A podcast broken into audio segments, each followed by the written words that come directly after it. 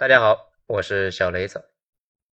每隔几天一次大屠杀，漂亮国禁枪为什么这么难？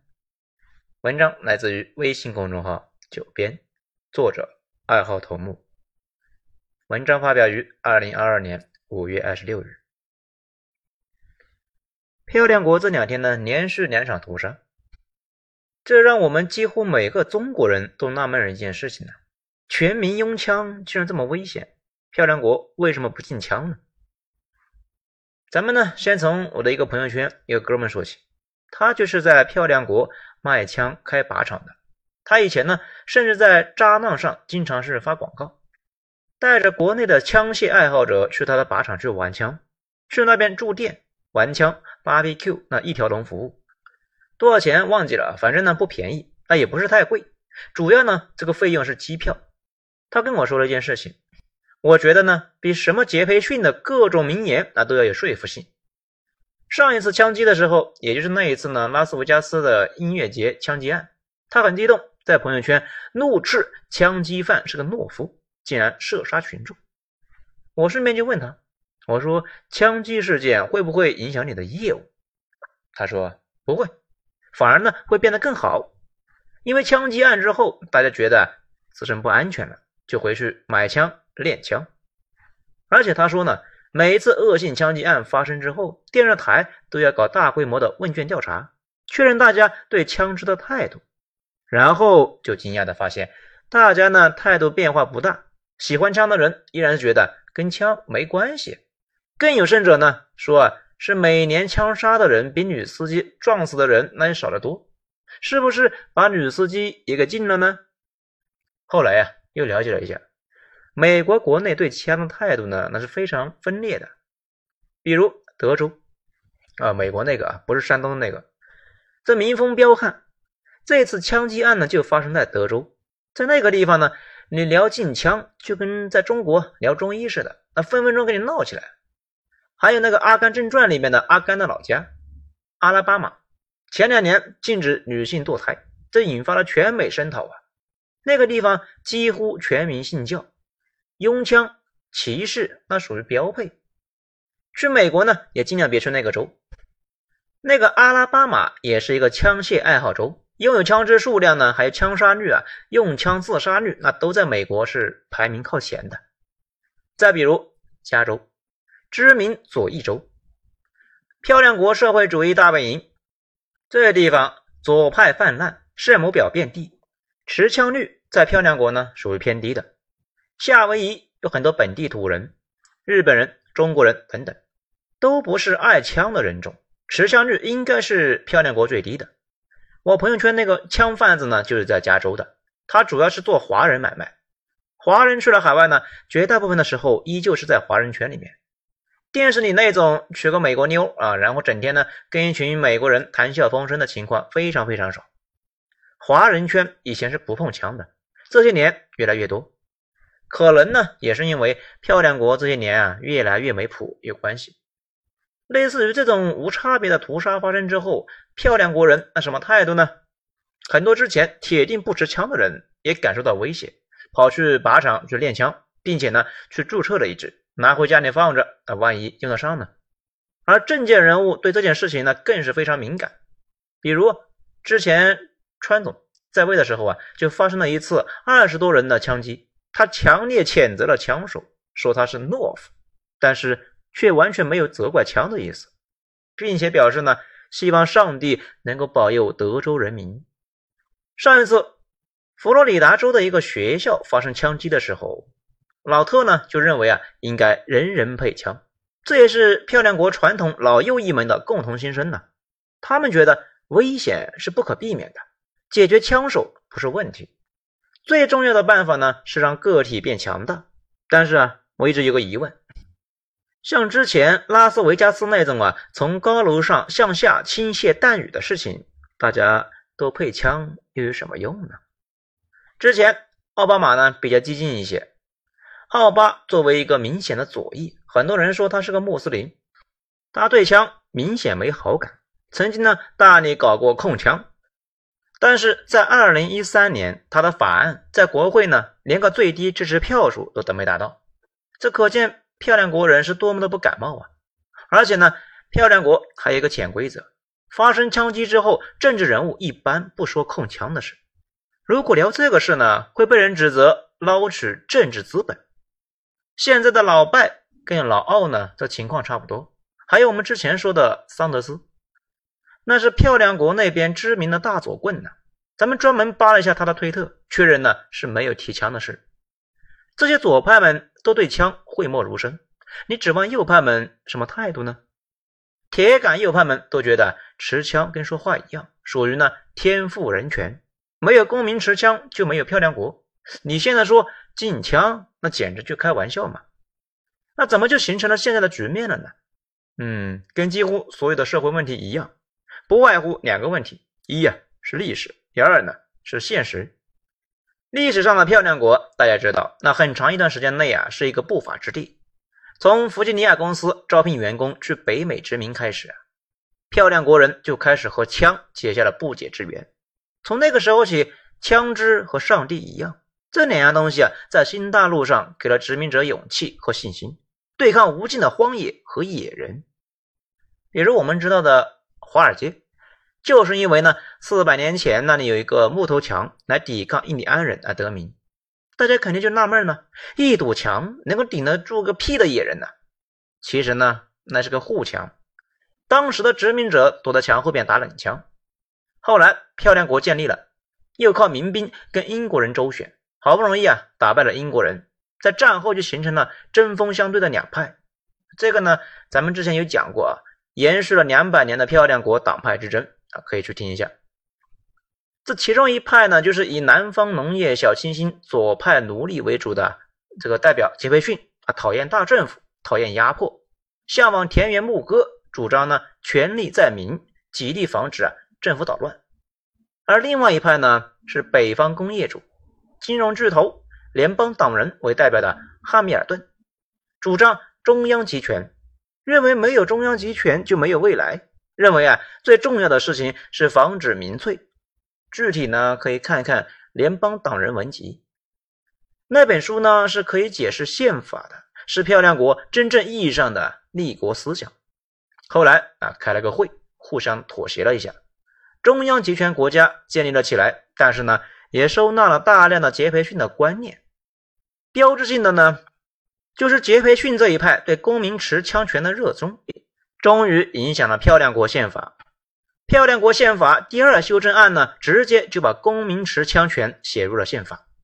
这么说的：一支受规范的武力，乃确保自由国家之安全所必须。人民持有及携带武器之权利，不可受侵犯。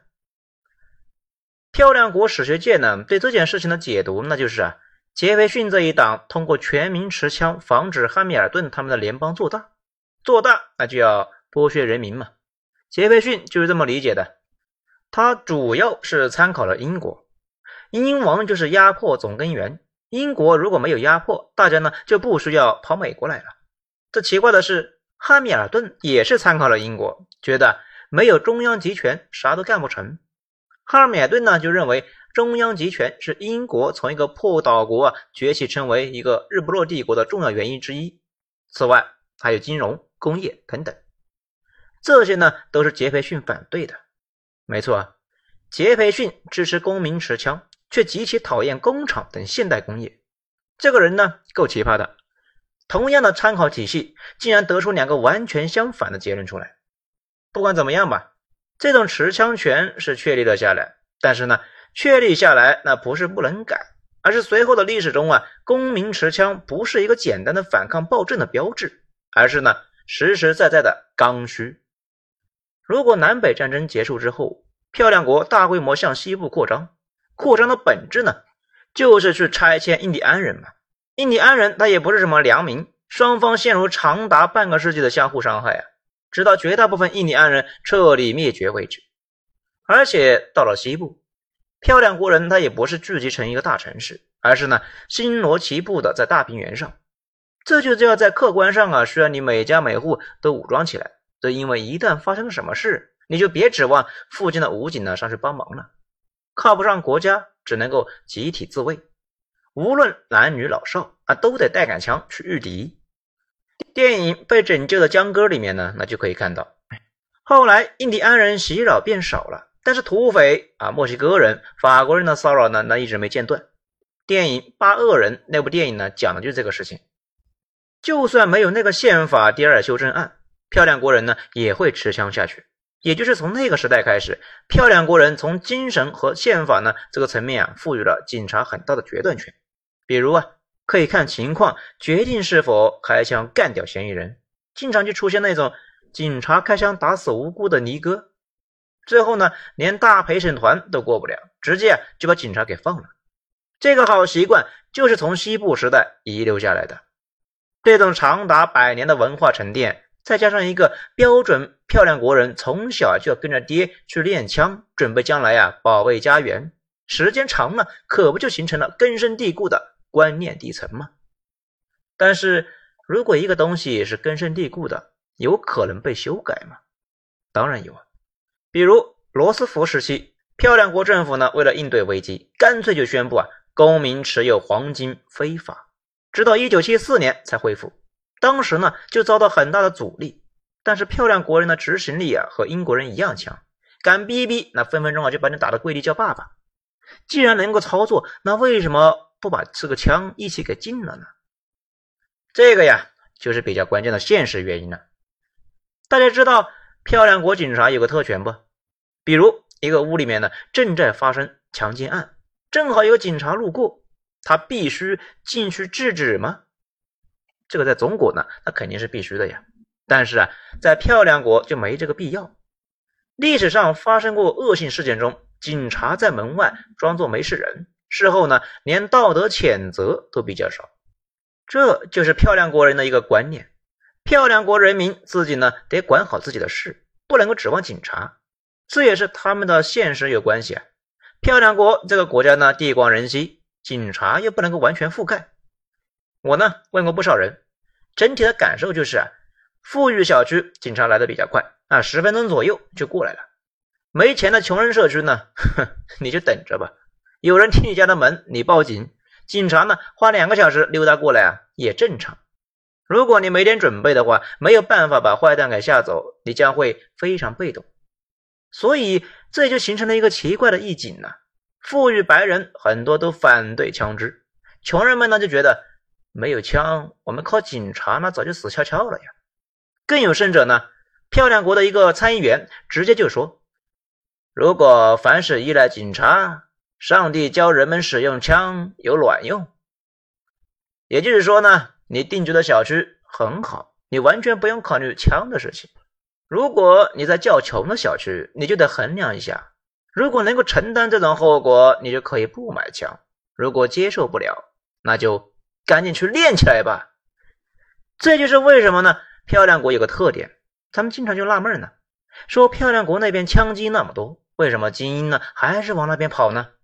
因为他们的枪击案明显呢具有区域性，百分之九十的枪击案件都发生在特定区域，很多华人去那边几十年，自己社区都没有发生过这类事情。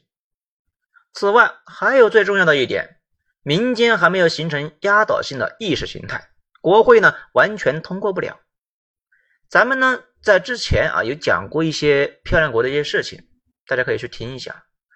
最最早的时候有一篇哄抬房价、院外游说、颠倒政权、合法腐败基金会到底是个什么鬼？很早的一篇啊，不知道下了没有，可以去找一下。漂亮国国会的人的背后呢，那是有金主和利益集团的。当然了，说利益集团，大家可能就觉得是财阀，这个呢不一定，可能是墨西哥移民，或者呢是在漂亮国的日本人啊，都可以。同样的，枪支产业在漂亮国如此兴盛，以至于呢形成了一个强大的利益关系集团，几乎风雨不透。再强调一遍，漂亮国政治家可以提控枪，也就是呢。严格化枪支配发规定什么的，但是啊，绝对不能够提禁枪。类似在中国呢，你说结婚彩礼啊太贵，那是恶习啊，禁了吧，肯定会遭到强烈的反制啊。漂亮国也一样，现在远远还没有禁止黄金流通达成那样的一个共识的时候，讨论这个问题啊，纯粹是招黑呀。利益相关最大的就是那个长枪协会。这个协会呢，在加州活动比较少，在漂亮国南部这个州啊非常活跃，到处都能看到他们的海报。这个协会呢，一开始是一个枪械爱好者俱乐部，射击爱好者们呢在一起交流射击小技巧。后来，马丁·路德和肯尼迪被枪杀。那个时候呢，漂亮国正是革命时代，年轻人们呢做爱做的事情不打仗，风起云涌，要求禁枪，那应该是漂亮国离禁枪最近的一次。作为反制，票友群性质的一个长枪协会呢，迅速就转变成为一个政治实体，开始走上了吸收捐款、宣传枪支好处、游说政治人物之路。到现在呢，这个协会呢有四五百万的会员，每年上亿的活动经费。这些会员平时不说话，但是，类似昨天这种屠杀性质的事件发生之后，肯定会有人重提枪支管控的事情，他们呢就会蹦出来，要求控枪的人越冲动，他们的反制呢也会越激烈。这也是为啥漂亮国控枪事业一直没啥进展的原因。而且大家知道《美国队长三》这个电影吧？超级英雄们呢，那个个都是身怀大杀器。某种程度上就是影射公民持枪权，政府想把他们列入管控，导致超级英雄内部啊打了起来。代表漂亮国老派思想的漂亮队长啊，带着基友们呢就走上了逃亡之路，宁可亡命天涯也不接受管控。美队呢作为漂亮国正统思想的捍卫者，你们仔细体会一下他在捍卫啥？关于漂亮国将来怎么走，咱们呢问过不少漂亮国人。他们的共同说法就是啊，除非发生天塌下来的事情，否则绝不会放弃持枪的。能做的仅仅是加强管控，让精神病减少持枪几率。此外，几乎没有改进余地。好，以上就今天的内容，谢谢大家收听。喜欢的话呢，欢迎大家点一个五星评价、分享、收藏，谢谢。我是小雷子，精彩咱们下章再说。